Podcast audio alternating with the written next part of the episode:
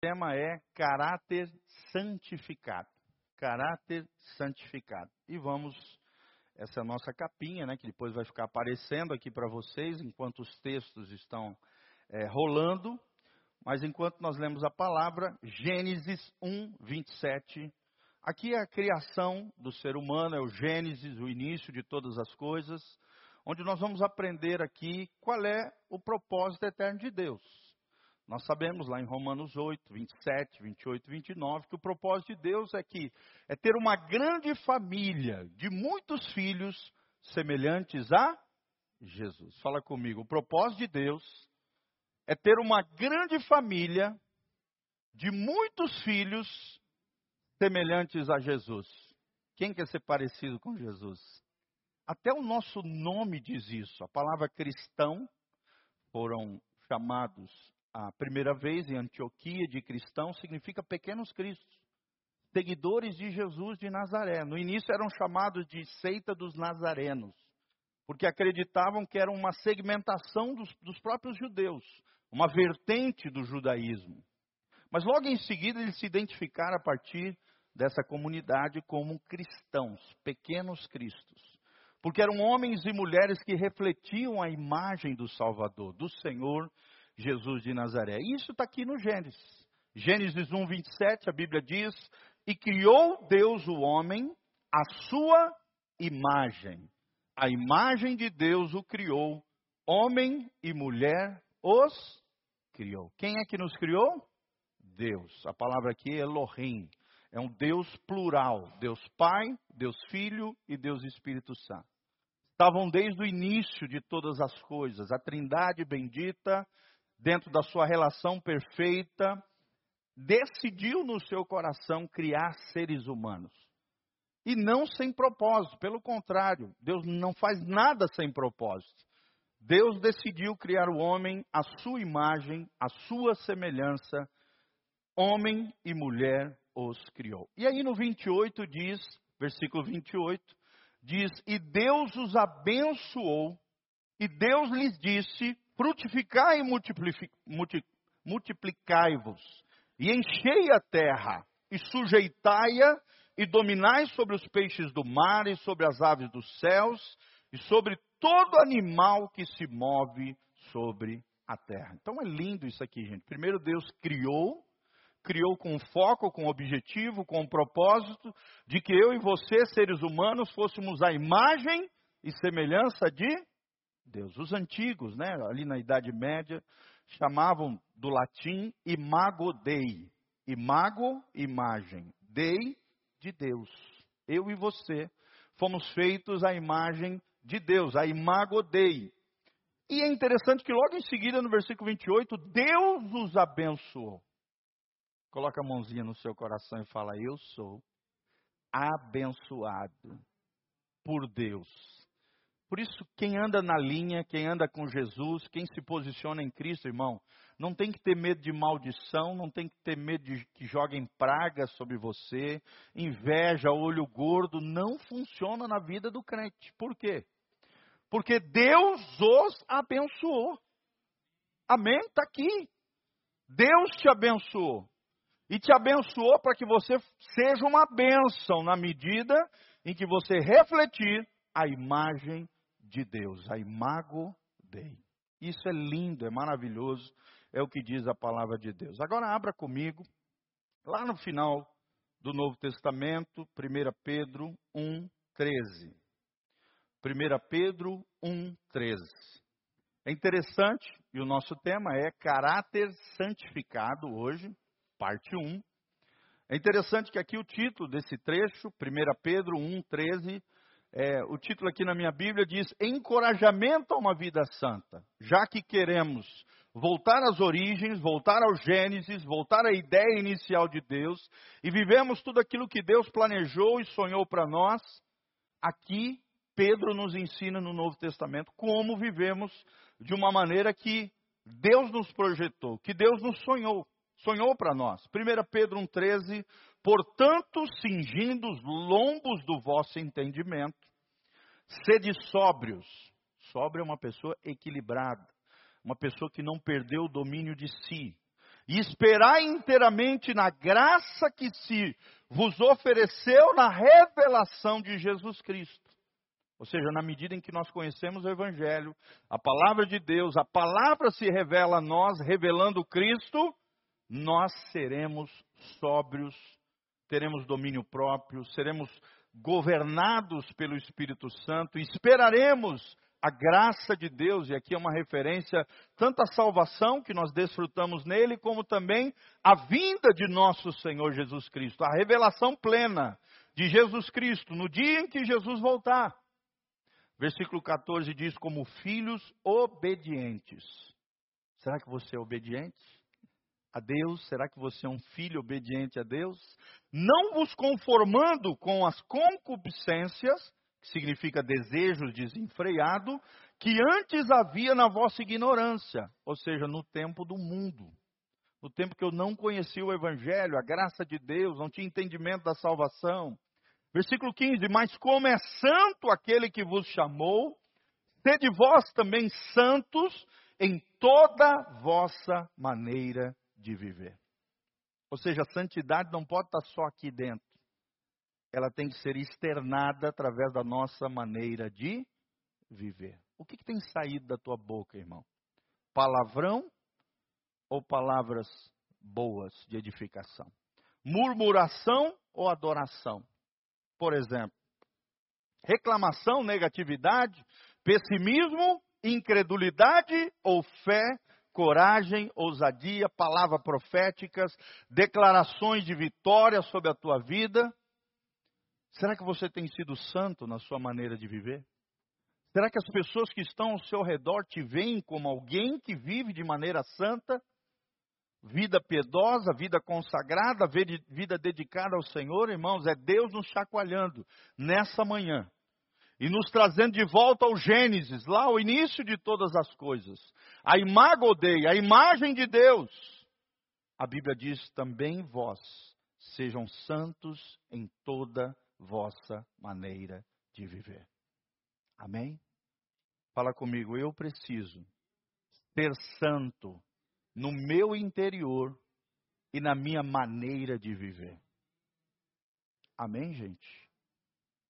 Não adianta nada você professar fé, né, dizer que você ama Jesus e viver uma vida carnal, uma vida errada, uma vida equivocada, contrária aos princípios e valores do reino de Deus, irmão. Você está trilhando o caminho de morte. Porque o pecado gera morte. Quatro tipos de morte, eu sempre falo isso: morte emocional, morte física, pode gerar o pecado sim, você morrer antes do tempo. Morte espiritual, você alienado, distante de Deus, não conseguindo ter comunhão espiritual com Deus e a morte eterna, que é a pior das mortes, quando o ser humano é lançado no final da vida, quando é selado o destino eterno, no lago que arde com fogo e enxofre. Lá no final é no lago que arde com fogo e enxofre, mas temporariamente já no inferno, no Hades, no lugar de tormentos eternos, que não foi feito para o ser humano, mas sim para Satanás e seus anjos. Amém? Santidade não é uma opção para o crente, é um mandamento. Sede santos, diz a Bíblia. E é uma maneira de viver. Fala comigo, santidade é uma maneira de viver. É claro que na condição humana nós não estamos falando de perfeição, senão nós estamos todos já queimando no inferno. A terra se abriria, o inferno nos tragaria no primeiro pecado que a gente produzisse nessa vida.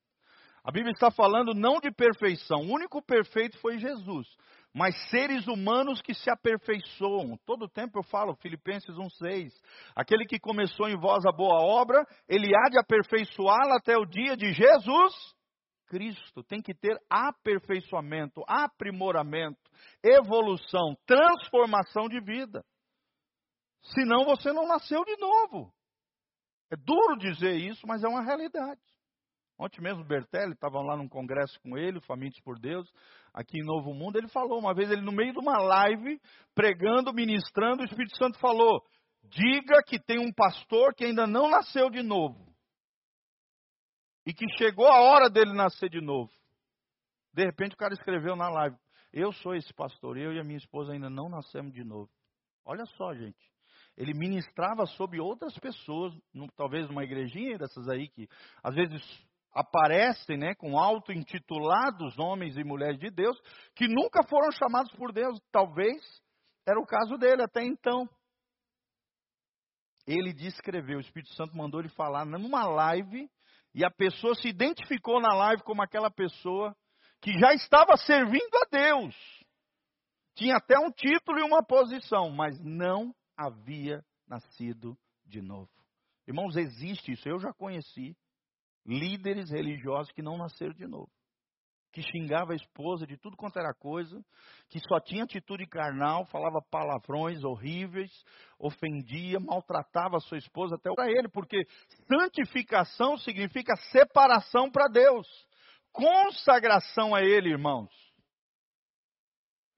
Consagração a Ele. 16 termina, por quanto está escrito: sede santos, porque eu sou santo, diz o Senhor.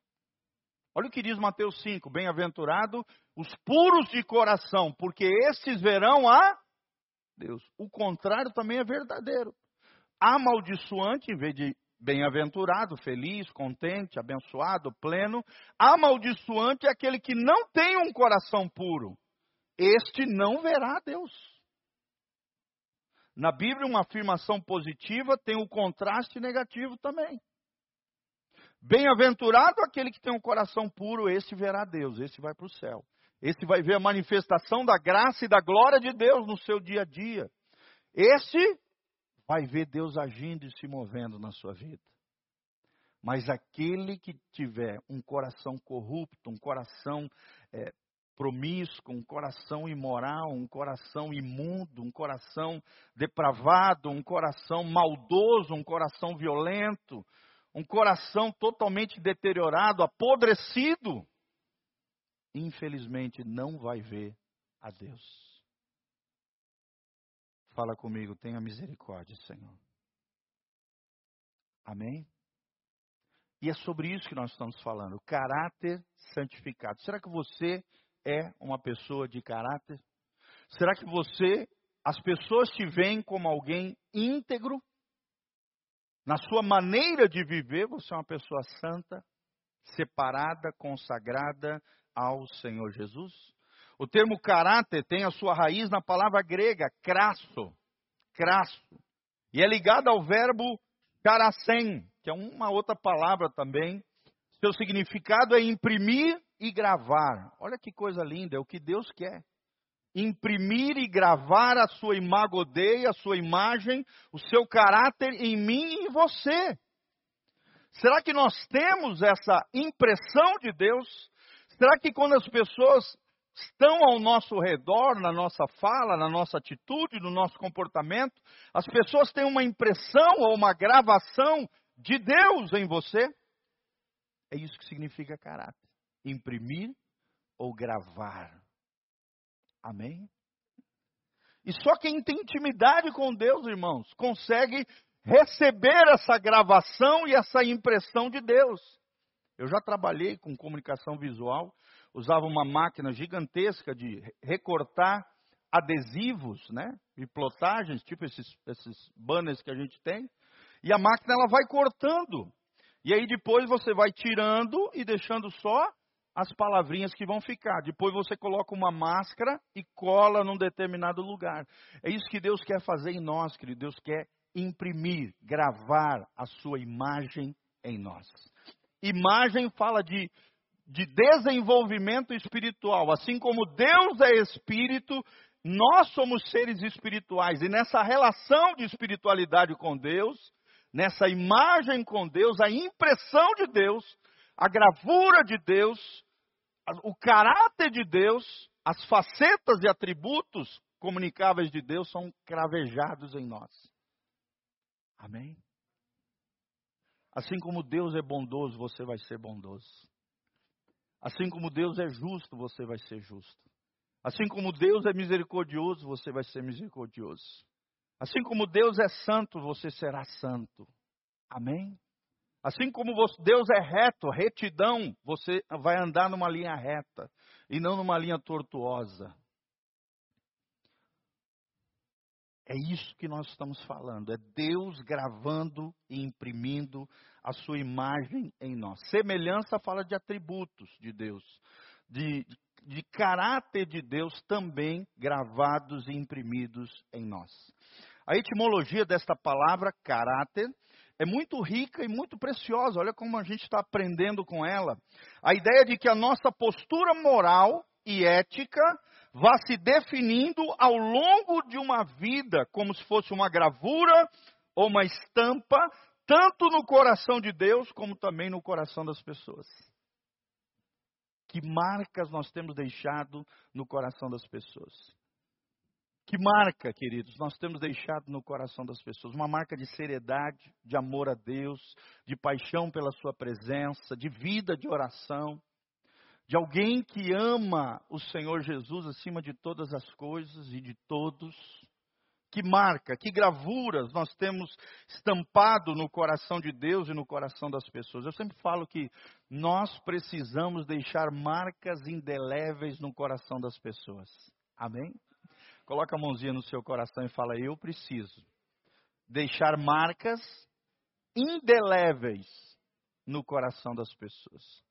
Que marcas você vai querer deixar no coração das pessoas? Marcas positivas ou marcas negativas? Marcas graciosas ou desgraçadas? desgraçadas? Trágicas. Tem um autor americano que ele diz: no final da sua vida você vai ser lembrado ou pelos problemas que você causou para Deus e para as pessoas, ou então você vai ser lembrado pelos problemas que você resolveu para você e para as pessoas. Amém? Fala comigo, eu quero ser um resolvedor de problemas.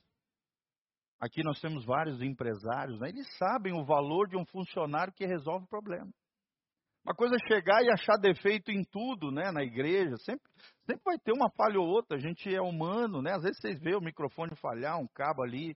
Né? Eu estava tocando a guitarra, daí eu esqueci, botei no volume mágico, dei um pipoco lá no som. Quer dizer, são falhas. Mas como é importante, na hora eu lembrei, parece que o Espírito Santo lembrou, né? Abaixa o volume um pouquinho. Aí eu baixei e pronto, sumiu. Você quer ser lembrado como um resolvedor de problemas ou como um causador de problemas?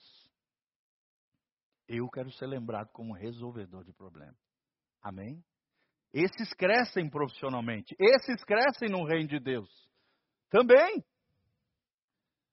Porque você não vai ser um causador de problemas. Você vai ter a impressão e a gravação do caráter e do coração de Deus no seu coração, na sua maneira de viver santa. E você vai ser uma referência, um modelo, uma bênção para as pessoas. E além disso, Deus vai te usar poderosamente para a glória de Deus. Aleluia. Quem quer isso para a sua vida? Aleluia. Então, em todo indivíduo há um enigma interior e um sinal exterior. Como é que é isso, pastor? O enigma interior é a vida interior que nós desenvolvemos em Deus, através da oração, do jejum, da adoração, da meditação na palavra, da comunhão e do serviço aos irmãos. As seis disciplinas espirituais que eu sempre vou mencionar aqui para vocês. Aprenderem e valorizarem. É através delas e tem um livro tremendo do Richard Foster, se vocês quiserem. Essa semana eu boto lá no grupinho da igreja. Um livro chamado A Celebração da Disciplina. Richard Foster, um autor norte-americano, um pastor precioso. Esse é o clássico dele. Ele fala sobre isso. Através dessas seis disciplinas espirituais, você cresce na sua vida interior. Tem um outro livro também tremendo da editora Vida, chamado A Vida Interior. Andrew Murray, um missionário sul-africano fenomenal que escreveu A Vida Interior. Como desenvolver a vida interior, a espiritualidade, esse enigma interior que nós temos e construímos aqui dentro. Mas, irmãos, tudo aquilo que a gente constrói aqui dentro também tem que sair para fora. Sim ou não? Através da sua maneira de viver sua maneira de viver, é um sinal exterior. O enigma seria aquilo que nós temos por dentro, aqui dentro do nosso coração. E o sinal exterior é o caráter, uma espécie de retrato do coração. Fala comigo, o caráter é o retrato do coração. Amém? O caráter é o retrato do coração. Essa frase é lindíssima. Vamos falar junto? O caráter é o retrato do coração. Ou seja, a sua maneira de viver, as suas atitudes exteriores revelam, são um termômetro do seu coração. Amém? Glória a Deus. Então, caráter é isso, é, um, é o assento moral de uma pessoa. É o assento moral de uma pessoa. É a soma de todas as características de um indivíduo, tal como a sua conduta o demonstra. Quer dizer, não adianta nada você ser bom de lábia, falar bonito, mas a vida ser incoerente. É o que nós vemos nos nossos políticos, sim ou não, gente? Os caras falam bonito, um exemplo, né? Agora a gente tem que cuidar, porque quando está gravando, né? Pode chegar no cara, então a gente não menciona nome nenhum, mas eu me lembrei de um personagem. Inclusive que eu admiro. Quando vai falar, fala bonito, tem uma oratória. Tem um cara mesmo que é um político, não vou mencionar o nome, né, para não arrumar problema na justiça. O cara fala, eu, eu fico observando a fala do cara, ele não erra uma frase, uma colocação, uma palavra. Ele não usa papel, ele não usa apontamento, ele não usa nada. Ele vai falando pá, pá, pá, pá, pá. Só que a vida dele, a gente sabe pelo histórico, totalmente contrário com aquilo que ele fala. A pessoa cai na incoerência, gente. É a pior coisa do mundo a incoerência no sentido de, por exemplo, um pai que fuma não quer que seu filho fume. Um pai que é alcoólatra não quer que seu filho beba demais e aí o seu filho começa a dar problema. Que moral vai ter para falar para ele? Sim ou não, gente? Que moral nós temos com os nossos filhos? E caráter é isso. Caráter é o assento moral de uma pessoa. É a soma de todas as características de um indivíduo tal como a sua conduta demonstra. É a integração de todas as virtudes e defeitos morais de alguém. Virtudes e defeitos. Fala comigo, virtudes e defeitos. Quais são os teus defeitos? Quais são as tuas virtudes? Ontem mesmo nós estávamos ouvindo uma ministração do Isacar. Eu achei precioso, maravilhoso. Ele falou: Deus um dia vai nos colocar na balança se lembra aquele episódio lá no livro de Daniel, quando ele coloca o rei na balança e diz: Olha, pesado fostes na balança. Deus vai colocar na balança virtudes e defeitos,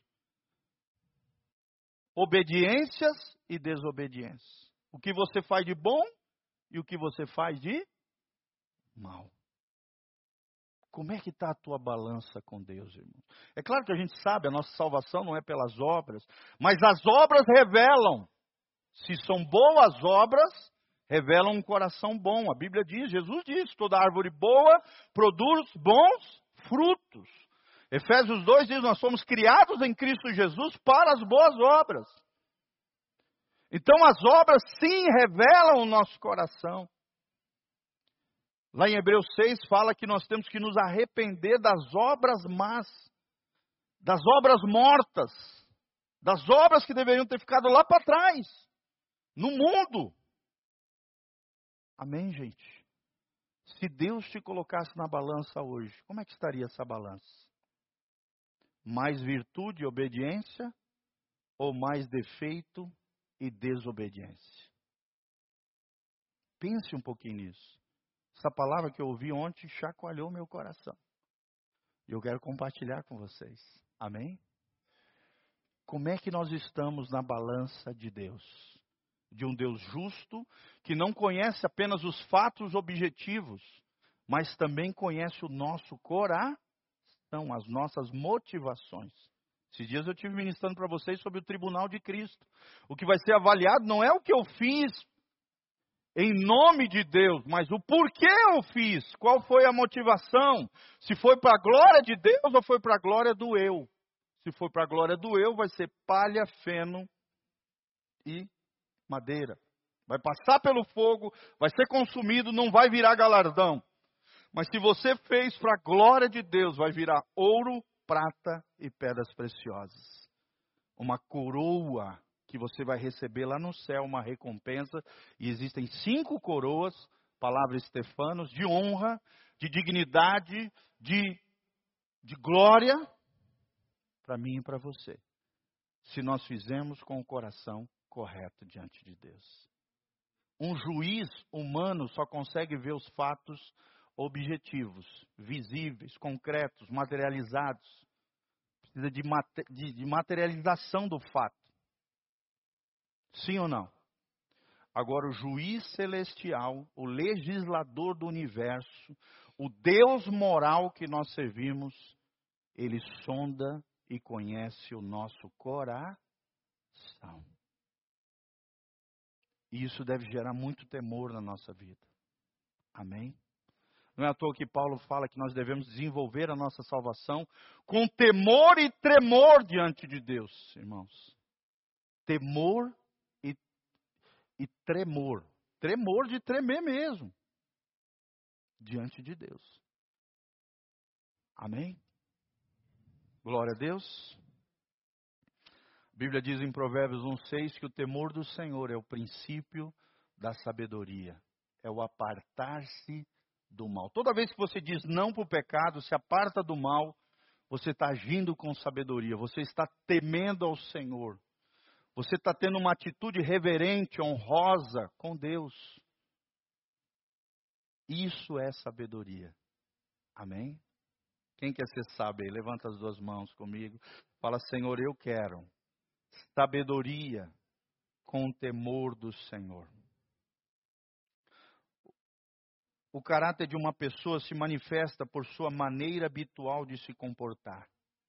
Inclui as suas atitudes, o seu modo de sentir, o seu modo de pensar, de falar, de agir, de reagir e de decidir. Olha só que importante isso, decisão também. A, desse, a nossa decisão revela o nosso coração também. Sim ou não, irmãos? Se a gente só toma decisão errada, né, destrambelhado nas decisões, isso revela um coração. Uma falha de caráter. Sem dúvida nenhuma. Então, seus aspectos mais profundos se dão a conhecer espe especialmente na forma como essa pessoa reage ante a prova a tentação, a adversidade, ao infortúnio, ou seja, as dificuldades, crises, problemas, e os momentos difíceis de suportar, mas também como ela se comporta diante dos elogios, do poder ou do sucesso. Olha só, não é só na crise, na tentação, na dificuldade, no problema, mas também em fatores que a sociedade exalta: elogio, poder, sucesso. Como é que você lida com sucesso? Como é que você lida com elogio? Correto biblicamente, irmão, é toda vez que alguém elogiar você, você tem que dar toda a glória a Deus. Você tem que pegar aquele elogio e jogar para o céu. Amém? Pegar aquele elogio e jogar para. E não pegar aquele elogio e guardar no teu coração. Não, eu sou bom mesmo, eu sou o cara. Não. Toda honra e toda glória sejam dados a Deus. Tem um grande avivalista, Robert McShane, um grande avivalista escocês. Toda vez que ele pregava, no final da pregação, sabe o que ele fazia? Ele dobrava o joelho diante do altar e, simbolicamente, ele pegava uma coroa da cabeça e colocava aos pés de Jesus no chão. Dizendo: Senhor, se eu te glorifiquei nessa terra, toda a honra e toda a glória sejam dados ao Senhor. Amém, gente? Achei linda essa história. Está lá todo sucesso seu, toda bênção que você receber, todo milagre que você receber, toda, toda, toda dádiva que você receber, você tirasse a coroa e entregasse aos pés de Jesus. Como diz lá em Apocalipse. Os 24 anciões, o que, que eles faziam? tirava a coroa e lançava aos pés de quem? De Jesus. Toda honra, toda glória sejam dados ao Senhor.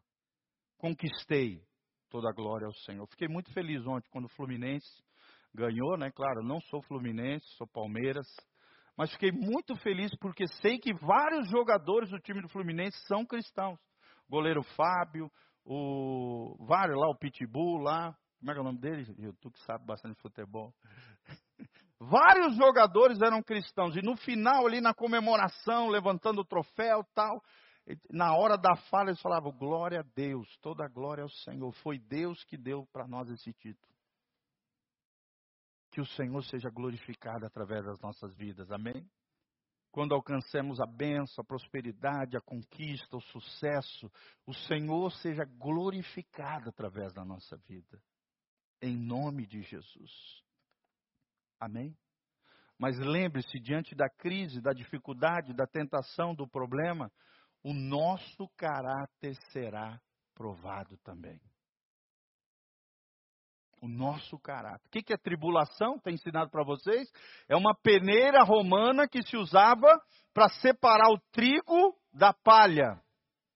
Tribulação significa, vem do original latino tribulum, era uma peneira que os romanos usavam quando estavam colhendo o trigo para separar o trigo, o fruto ali do trigo, a semente que virava, né, farinha para fazer o pão, aqueles pão árabe, né? Não sei se você gosta de comida árabe, eu adoro, né? Aquele pão sírio, aquele pão árabe lindo, ele é feito através do trigo, fazia naquela época quando era separado da palha.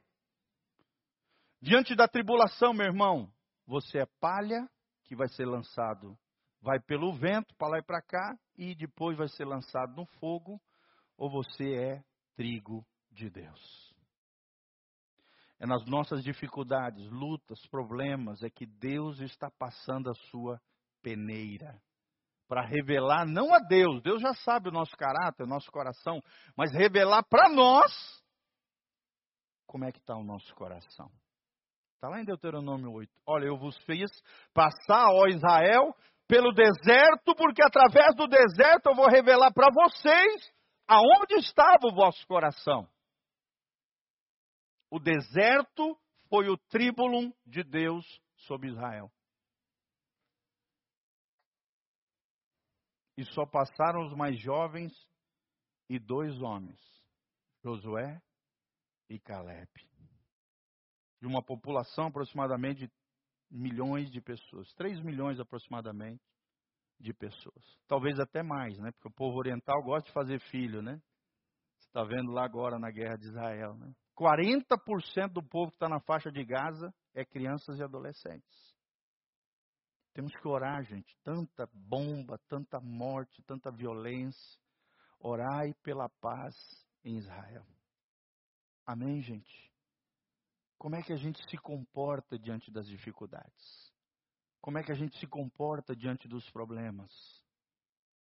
Quando Deus está passando a sua peneira em nós para revelar o nosso coração, o nosso caráter, qual é a impressão, qual é a digital que nós temos deixado no coração das pessoas? Glória a Deus. Vou repetir aqui o trecho de 1 Pedro, pode colocar lá para nós encerrarmos e ministrarmos a ceia do Senhor. Versículo 13: Portanto, cingindo os lombos do vosso entendimento, sede sóbrios e esperai inteiramente na graça que se vos ofereceu na revelação de quem? Jesus Cristo. Como filhos obedientes, não vos conformando com as concupiscências, ou seja, com os prazeres efêmeros, com os desejos desenfreados que antes haviam na vossa ignorância, ou seja, você não conhecia, você não sabia, agora você sabe. Mas como é santo, separado, consagrado, né? Como santo é aquele que vos chamou, sede vós também santos, separados, consagrados em toda vossa maneira de viver. Porquanto está escrito, Sede santos, porque eu sou santo, diz o Senhor. Amém? Querido, santidade não é uma opção para o cristão, é um mandamento. Amém? Se você quer fazer a diferença na sua vida, se você quer viver a plenitude de tudo aquilo que Deus chamou você para viver e fazer, viva em consagração e dedicação ao Senhor. Se dedique a Deus, se dedique ao Senhor, se separe para Deus. Fala, Senhor, eu quero ser aperfeiçoado todos os dias. Senhor, eu quero ser transformado. Eu reconheço que sou pecador, sou falho, tenho defeitos, mas na tua balança, Senhor, que, a, que o teu caráter apareça na minha vida, para a glória de Deus. Sempre lembrando, gente, que não é nós, é Cristo em nós. Amém? Até quando a gente produz uma coisa boa, não é nós, é Cristo em nós. Vocês se lembram que eu sempre falo aqui para vocês? Paulo tem um trecho lindíssimo lá de Coríntios, ele diz assim: Eu sou o que sou pela graça de Deus. E essa graça não me foi inútil. Eu trabalhei mais do que todos os outros apóstolos, do que todos os outros cristãos. Mas no final ele diz: Não eu, a graça de Cristo em mim. Amém? Então, tudo aquilo que Paulo fez, conquistou, as igrejas que ele abriu, as lideranças que ele formou, a, a, os estudiosos dizem que Paulo formou mais de 60 igrejas, gente. Como fruto do trabalho dele, mais de 60 comunidades foram geradas em cidades diferentes. Ele está dizendo: Eu trabalhei mais do que todo mundo, eu fiz mais do que todos, mas não eu. Lembre-se, Paulo, foi a graça de Deus em mim.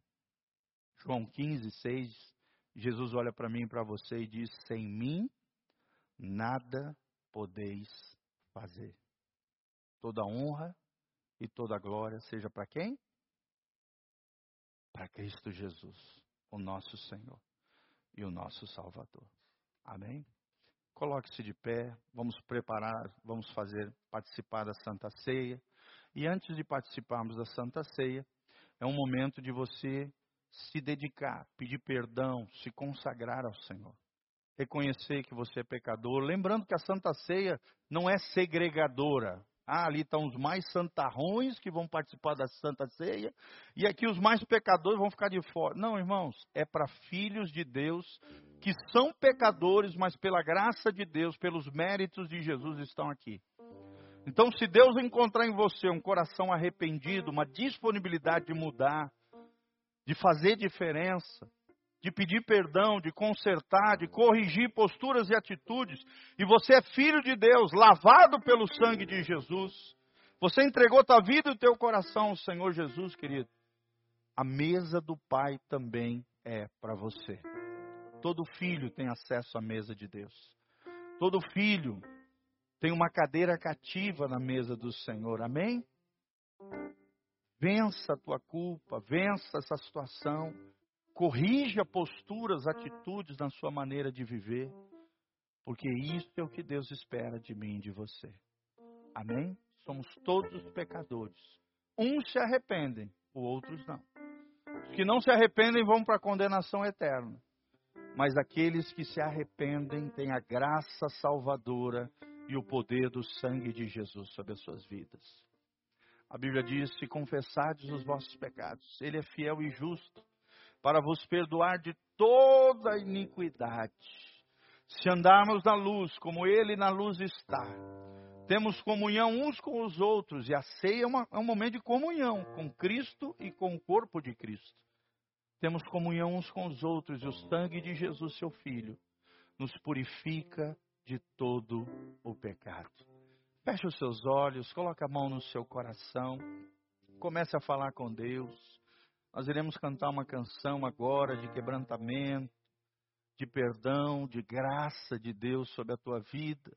E é um momento que a gente quer deixar você se consertando, se acertando, se dedicando ao Senhor, se santificando, se consagrando, declarando palavras de amor, de dedicação, de consagração Senhor. O momento mais sublime, mais glorioso do mês, querido. É quando eu e você, juntos, com outros pecadores arrependidos, nós nos unimos num só coração, confiando no sacrifício de Jesus, na graça de Jesus, no poder vivificador do sangue de Jesus que nos purifica de todo pecado. Aleluia, Senhor, estamos aqui na tua presença, queremos te louvar, queremos nos quebrantar diante do Senhor, queremos nos render plenamente a ti, Jesus. Toda honra, toda glória, todo poder sejam dados a ti, Senhor. Existe um Senhor.